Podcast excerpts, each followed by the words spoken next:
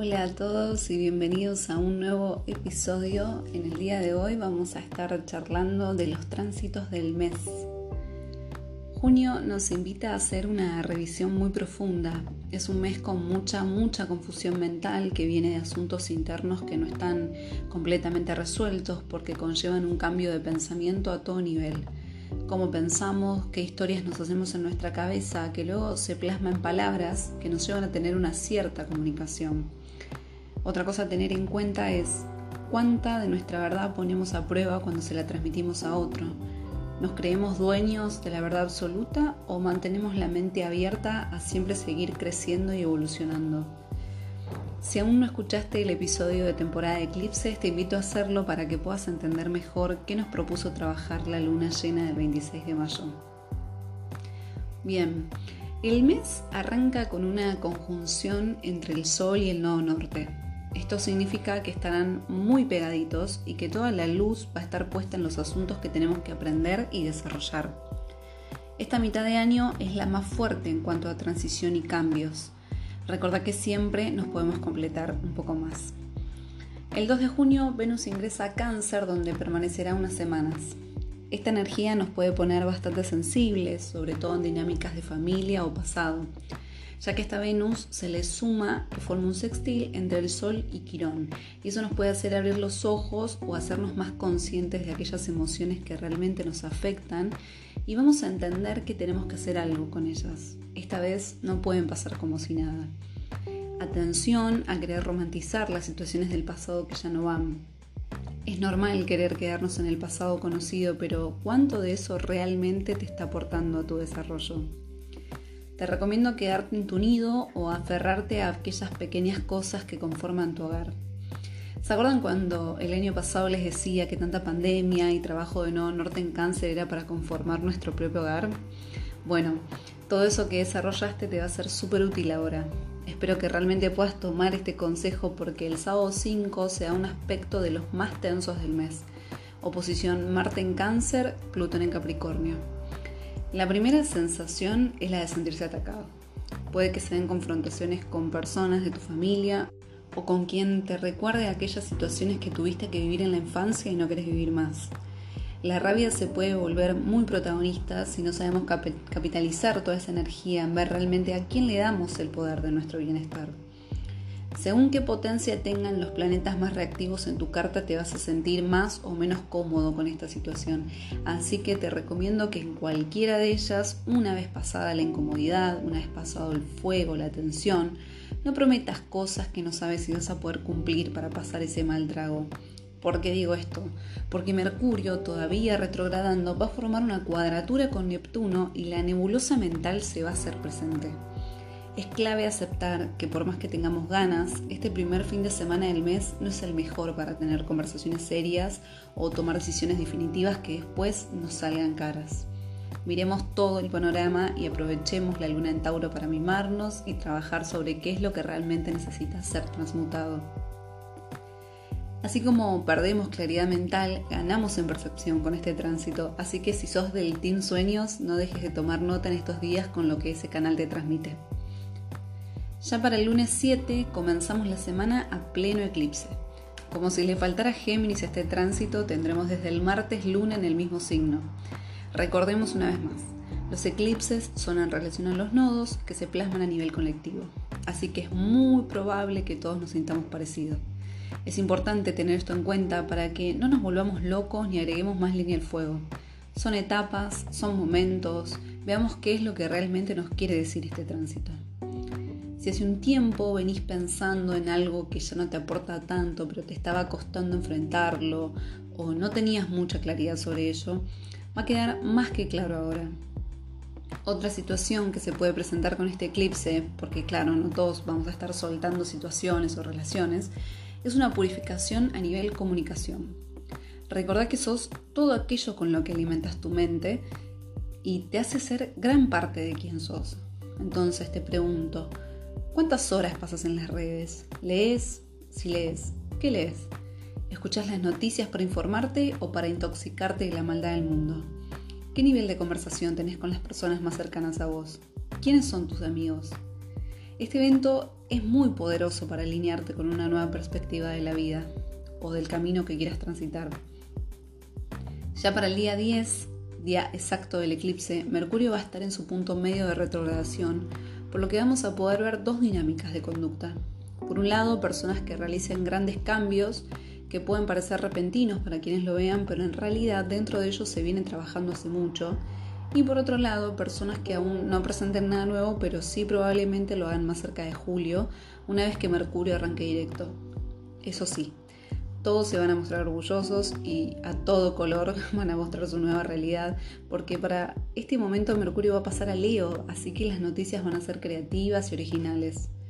Ojo, drama queens, si algo de lo que te llega no te gusta mucho, presta atención a si tu reacción es más para llamar la atención o para ser más que el otro. Nuevamente el fin de nos da lugar para trabajar sobre estos asuntos. El sábado 12 con la cuadratura Venus-Quirón, las heridas más internas que nos conectan con nuestra autoestima se van a hacer notar. Muy probablemente las personas más cercanas a vos te sirvan de espejo para trabajar sobre ellas a nivel terapéutico. Presta atención a quién le das este lugar en tu vida y si la persona que conoce tus debilidades no es la misma que después puede usarlas en tu contra. No tengo dudas que con todo lo que viene pasando a esta altura lo vas a tener más que claro.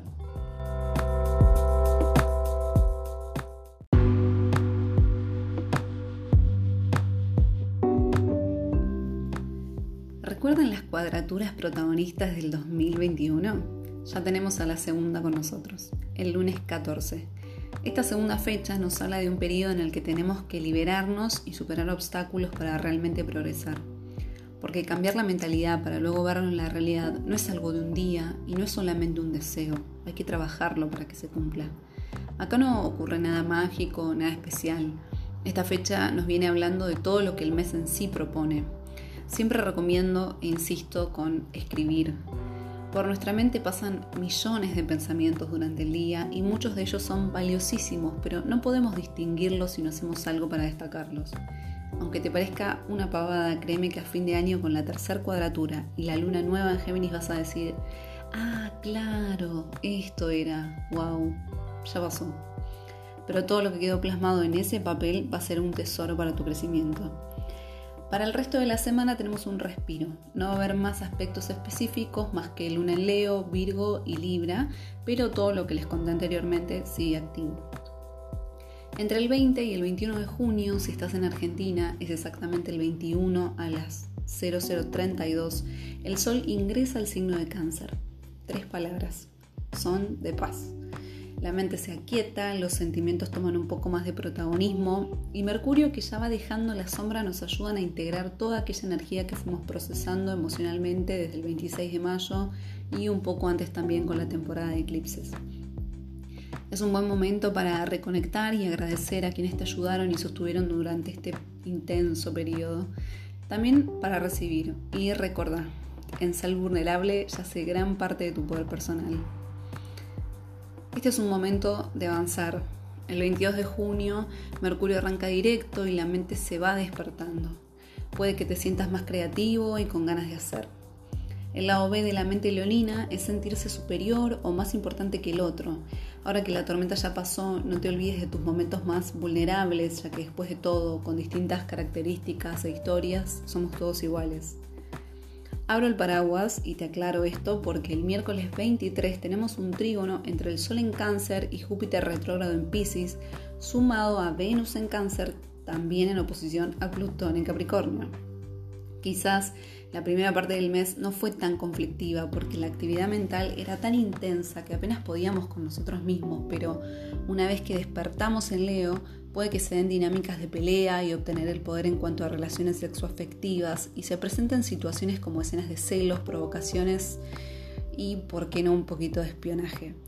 Además, el Sol y Júpiter estarán haciendo de las suyas, exagerando todo esto, así que si ya contás con esta información, te recomiendo que la uses a tu favor y vayas pensando desde ya qué es lo que realmente prevalece para vos en esa relación. Y una pregunta que me gusta mucho y que se me ocurre con esto es, ¿Quiero ser feliz o quiero tener razón? Ya falta poquito para que termine el mes, pero todavía nos queda algo más. El jueves 24 tenemos luna llena en Capricornio. Esto concluye este primer periodo del año. Si en enero intencionaste, te recomiendo chequear cómo llevaste a cabo tus deseos de comienzo de año con todo lo que estuvo pasando.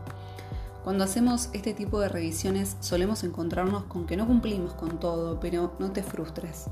Siempre estás a tiempo de modificarla, renovarla y después de todo al año le quedan seis meses más. Si te encontrás en esta situación, puedes usar a tu favor la ayuda que nos trae el viernes 25. Neptuno comienza su retrogradación en Pisces lo genial de este tránsito es que la tendencia a la fantasía pierde poder, así que si sueles usar vías de escape seguramente pierdan fuerza por lo menos hasta iniciado diciembre cuando este planeta despierte. Y cerramos el mes bien arriba. El 27 Venus entra en Leo, donde se va a quedar hasta el 21 de julio y sí, qué lindo adorar y ser adorados, pero ojo con demandar demasiada atención y ponernos demasiado dramáticos si no somos el centro. Recordá que todas las relaciones son de a dos para los dos. Bueno, si llegaste hasta acá, muchas gracias. Espero que hayas podido tomar notas. Si no, puedes volver a escuchar este episodio cuantas veces quieras. Te espero en mi web www.lunalina.com.ar. Desde allí tienen acceso a todas mis redes, a todos los episodios, a todas las sesiones que pueden tomar tanto de astrología, tarot y numerología.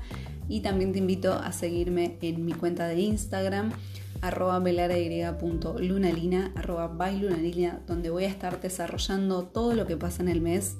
Y también te invito a seguir este podcast tanto en Spotify o YouTube como Lunalina, donde voy a estar también subiendo mucha información sobre el eclipse, sobre los tránsitos semanales, sobre el sol en cáncer, un poco de todo, para que siempre podamos atravesar de la mejor manera lo que el cielo nos propone.